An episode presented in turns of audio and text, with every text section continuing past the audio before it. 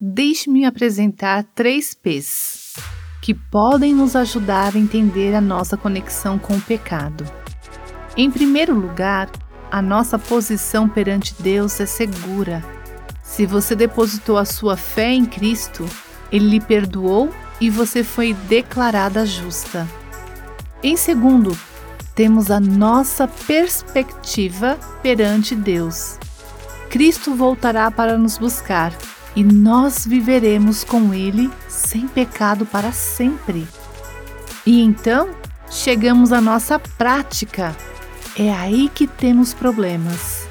Nem sempre vivemos de acordo com a nossa posição e perspectiva de santidade.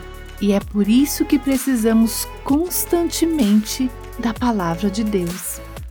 Jesus orou pelos seus discípulos e disse: Santificai-os pela verdade, a Sua palavra é a verdade.